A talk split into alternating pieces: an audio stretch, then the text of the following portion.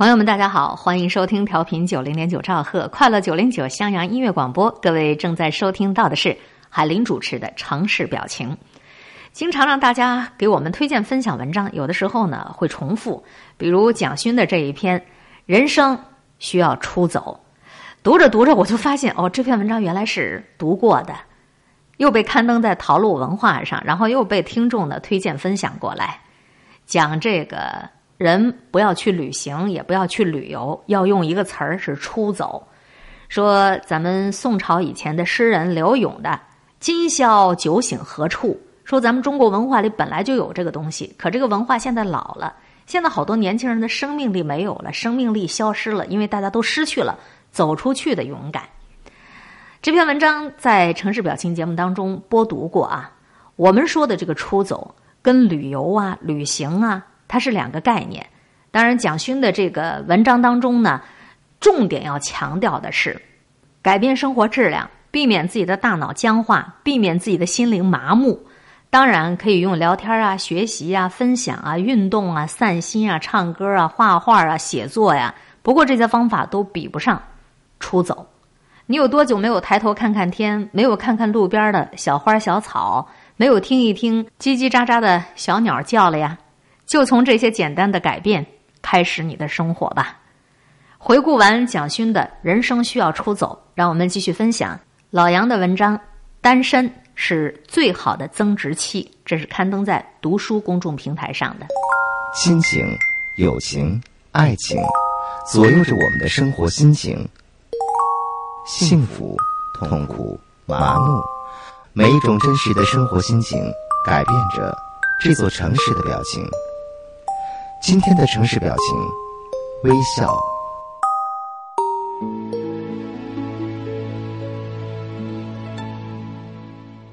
二十几岁开始，我渐渐的被迫习惯一个人的时光，仿佛作为一个成年人，从这个年龄开始就必须要独自去经营、独自去挑战自己的生活，和他人再没有牵扯的关联。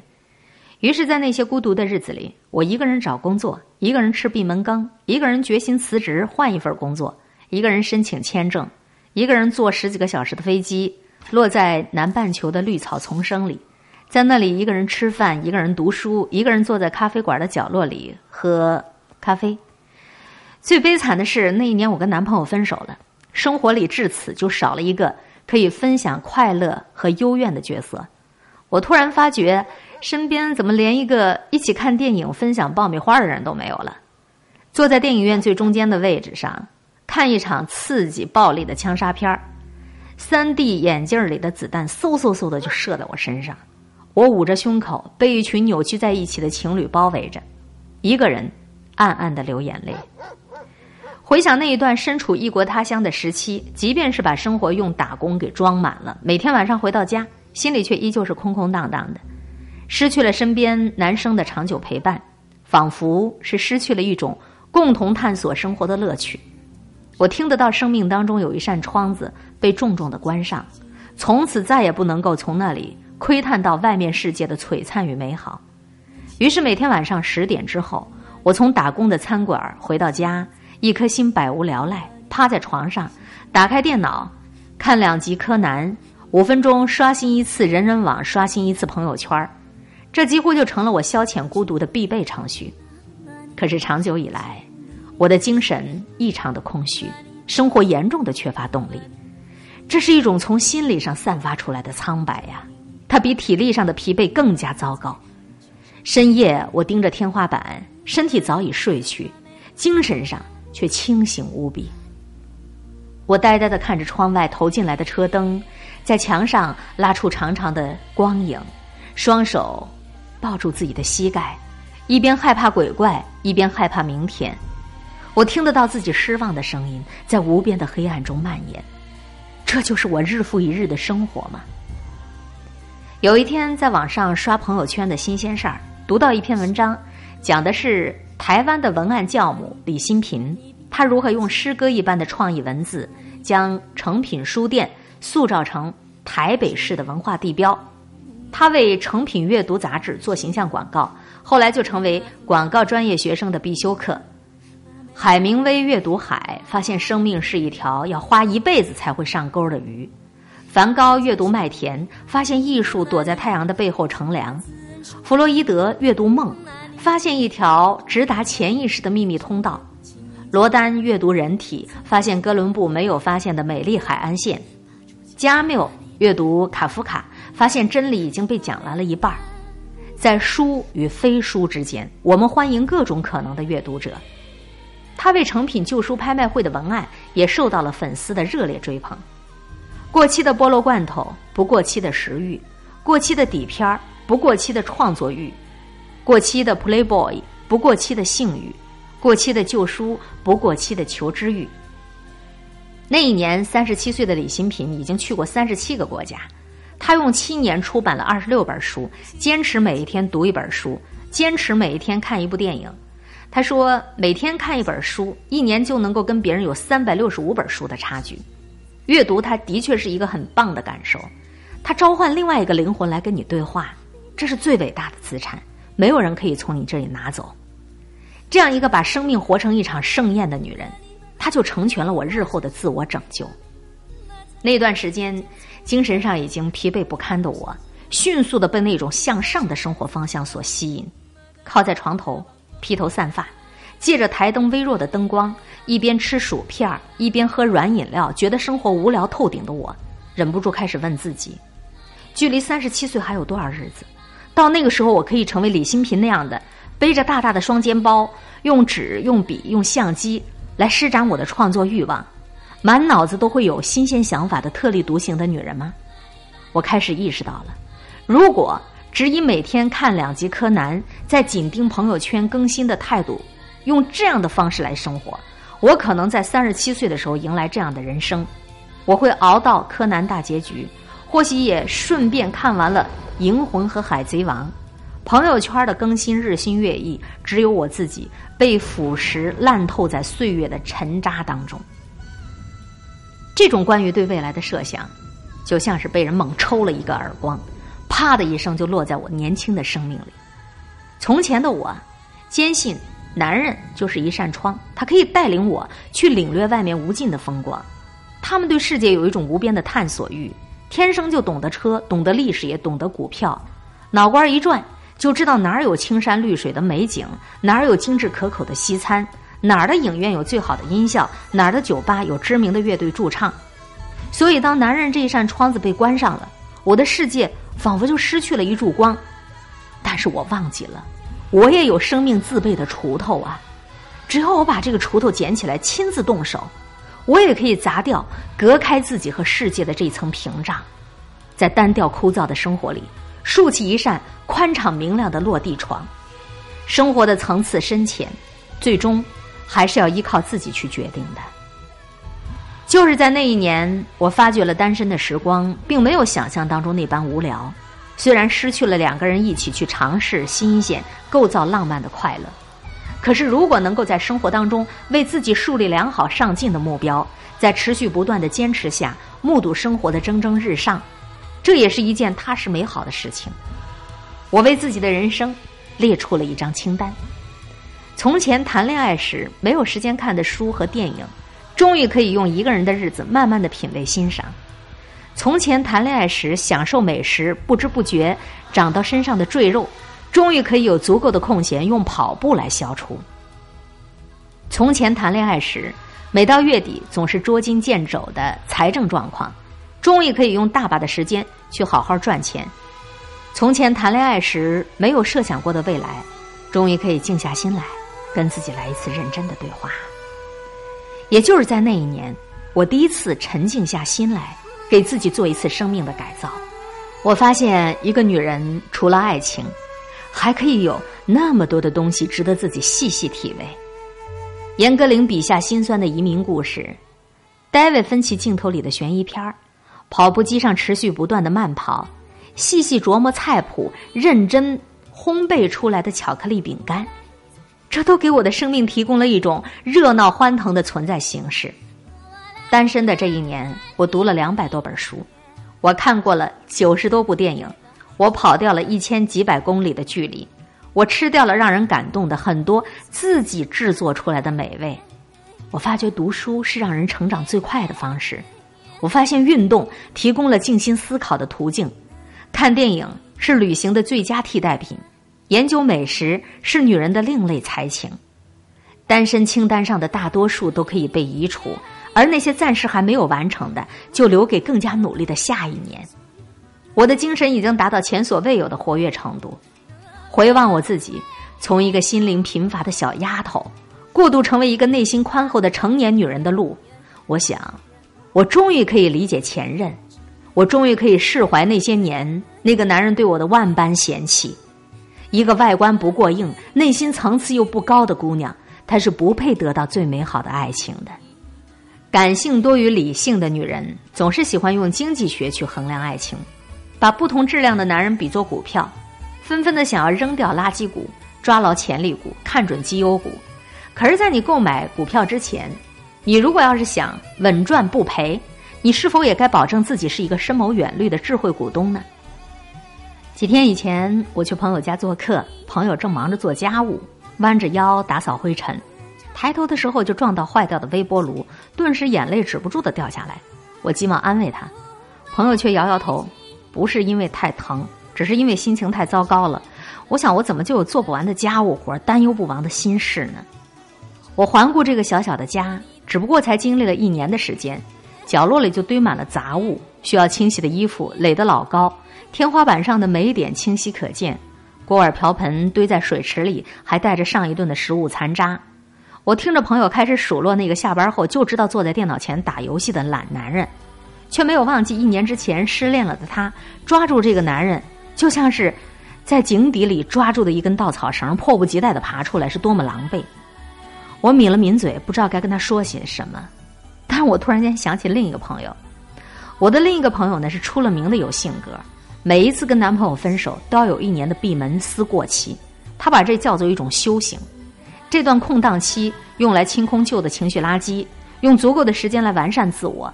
他不会把重心再放在爱情上，他会挑一件新鲜的东西来学：插花、日语、舞蹈、高温瑜伽，又或者来一次静心的旅行。不管是哪一样，他都全身心的投入，用新的知识、新的眼界来升华自我。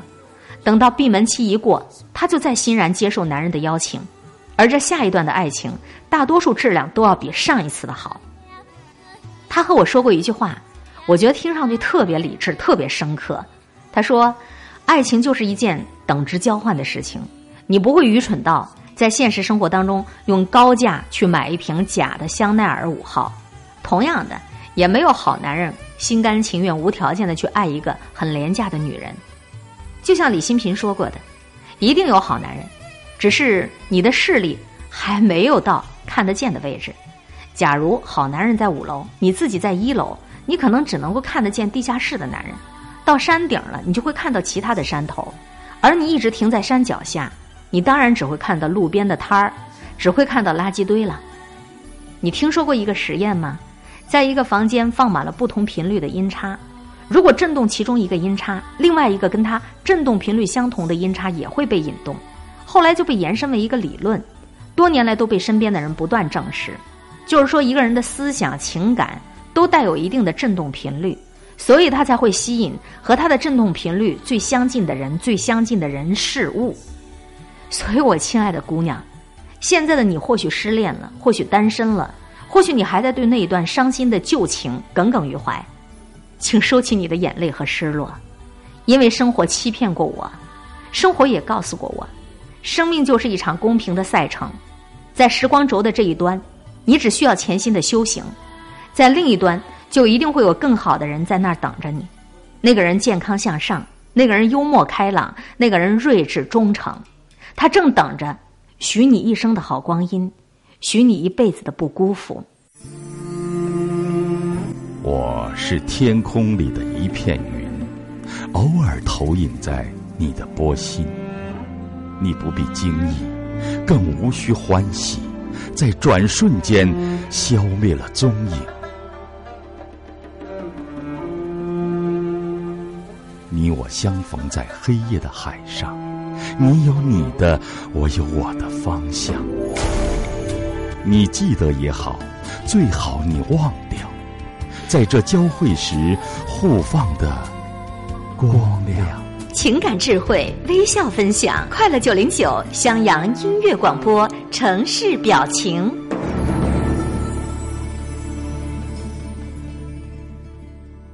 刚才的这篇文章，单身是最好的增值期，有点长啊，但如果认真用心的去听，你会觉得它能够深入你的骨髓。有的梧桐树不怕引不来凤凰。关于单身这件事，的确是没有什么好忧虑的。有好的爱人，那就认真的珍惜；还没有遇见那个好的爱人，单身也是你最好的增值期，何乐而不为呢？夜醉了想哭，也醉了想哭，风似捧一幅，风似，好在单车人的路，也只好由着他做主。爱试着退一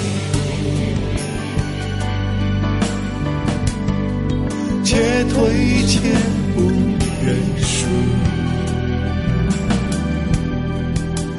被你带走的，知道哪里是幸福？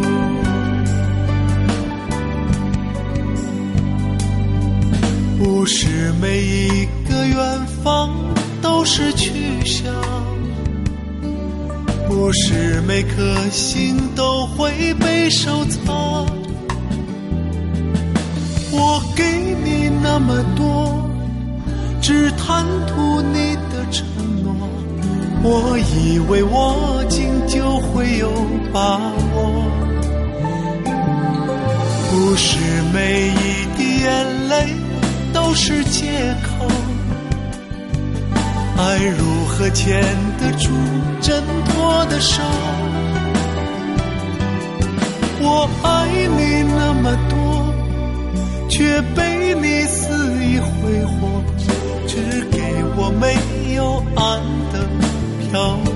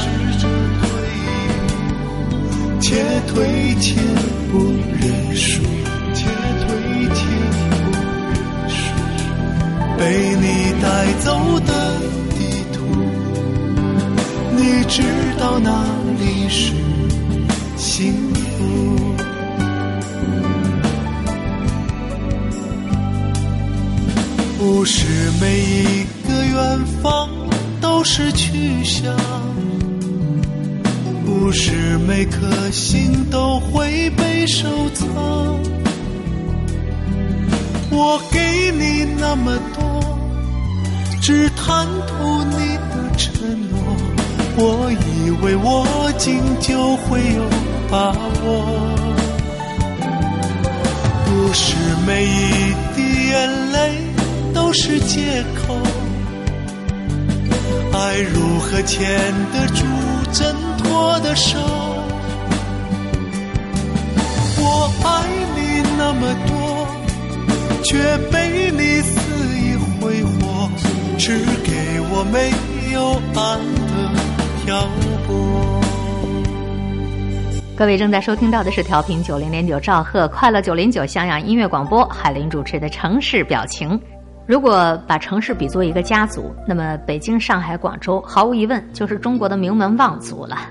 毋庸置疑，这个名门望族豪门都会有更好的生活、更多的机会、更高的薪水，也当然有数不尽的偶像和传奇让大家趋之若鹜。但是名门望族的少奶奶们，总不是好做的。一起来分享刊登在意林公众平台上雕梁的文章，请义无反顾投奔你的城。是谁在敲打我窗？是谁在撩动琴弦？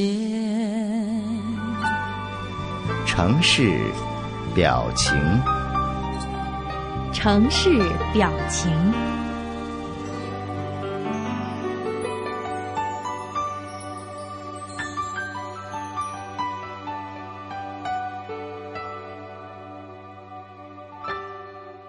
在美国享有最杰出、最睿智的知识分子的理查德·弗洛里达教授，他曾经跟福布斯的杂志联手做过一个特别有趣的调查。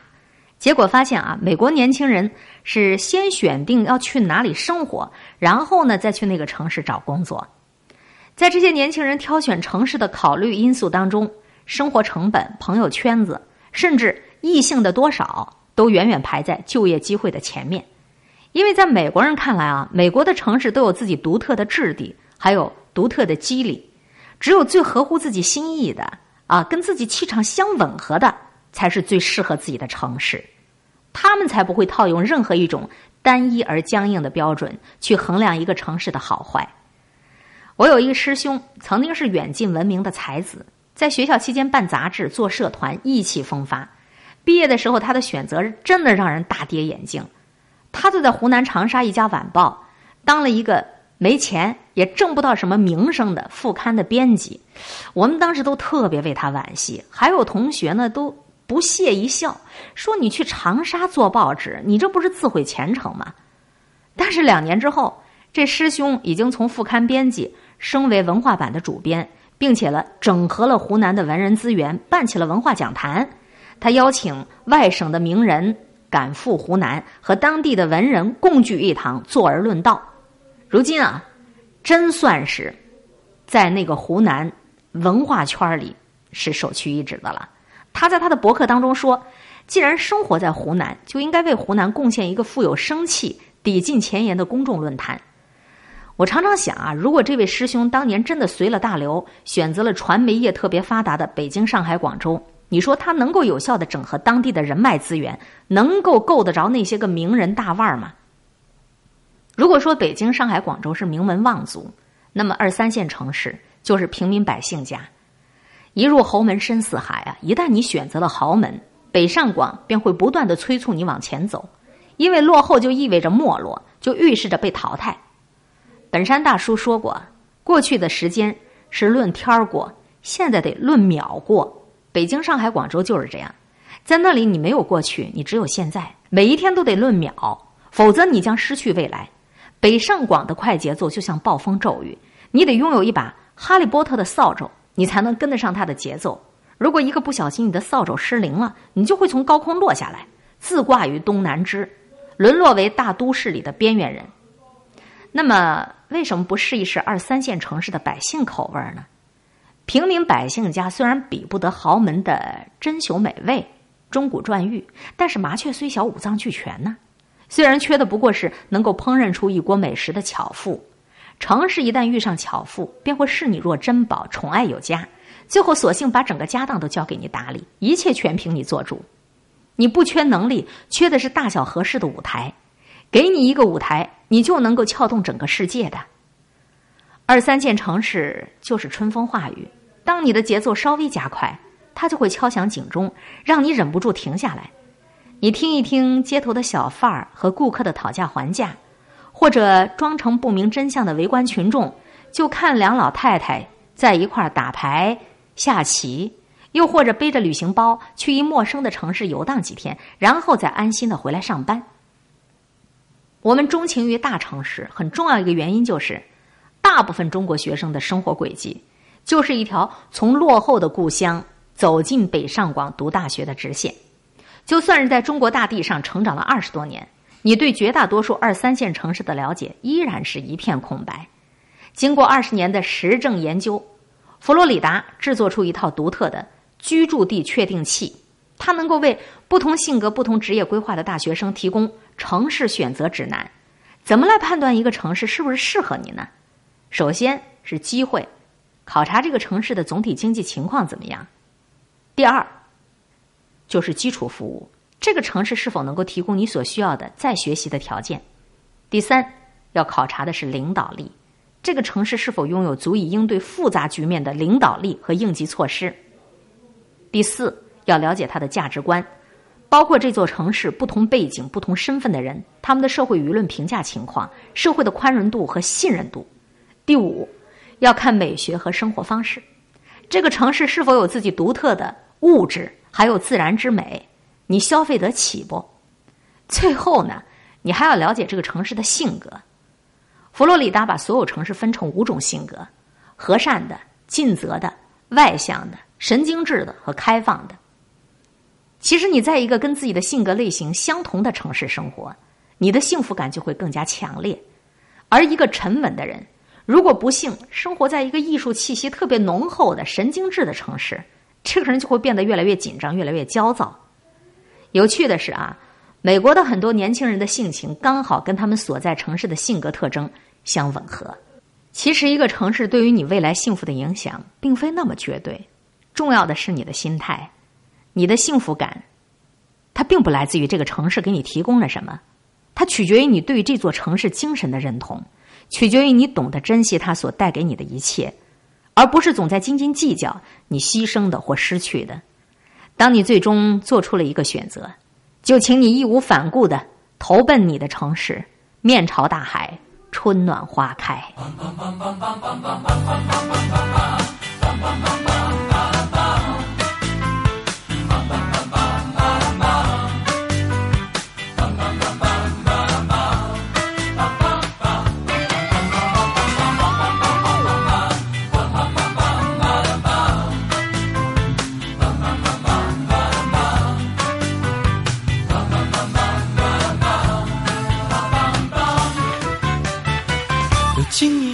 时光从身边慢慢流过，你诱人温暖的味道滋润了每个角落。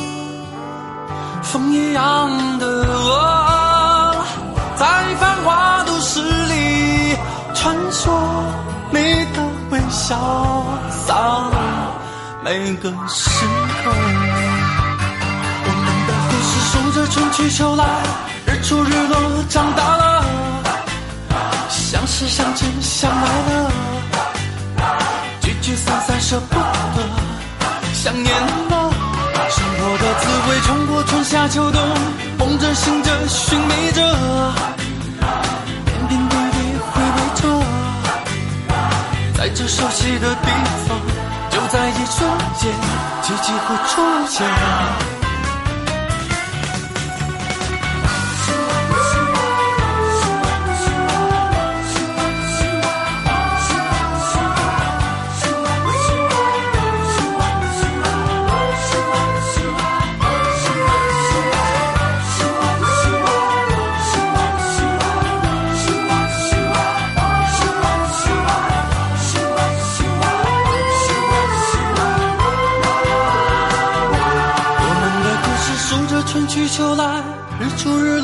长大了，相识相知相爱了，聚聚散散舍不得，想念了。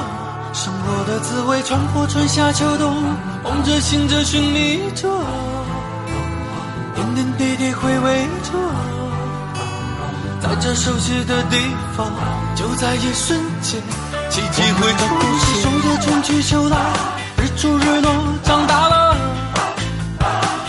相知相爱了，聚聚散散舍不得，想念了。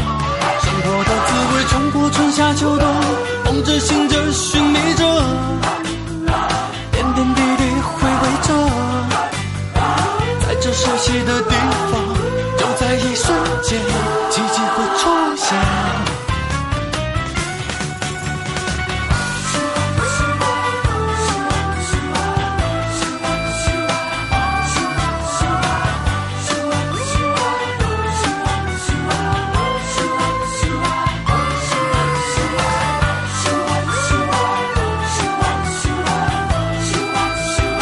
这是李泉的一首歌曲作品《城市的味道》。